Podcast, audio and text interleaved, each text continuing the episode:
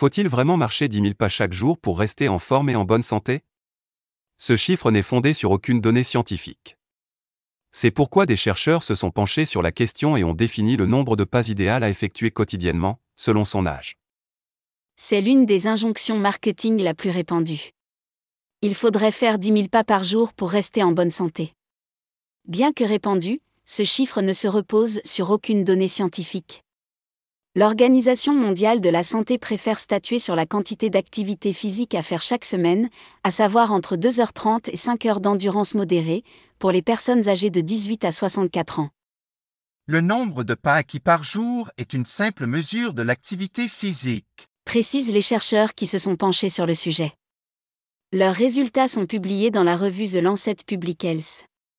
Pour mener à bien leurs recherches, les spécialistes ont analysé les résultats de 15 études, réalisées à travers le monde, précisant les effets de la marche sur la santé. Dans cette méta-analyse, les 47 000 participants ont été divisés en quatre catégories. Ceux parcourant 3500 pas par jour, ceux effectuant 5800 pas par jour, puis ceux qui enregistraient 7800 pas. La dernière catégorie cumulait 10 900 pas par jour. Résultat? Jusqu'à 60 ans, marcher entre 8000 et 10 000 pas par jour est associé à un risque de mortalité progressivement plus faible. Chez les plus de 60 ans, 6 000 à 8 000 pas suffisent. Pour en ressentir les effets, pas besoin de pratiquer la marche avec un rythme élevé.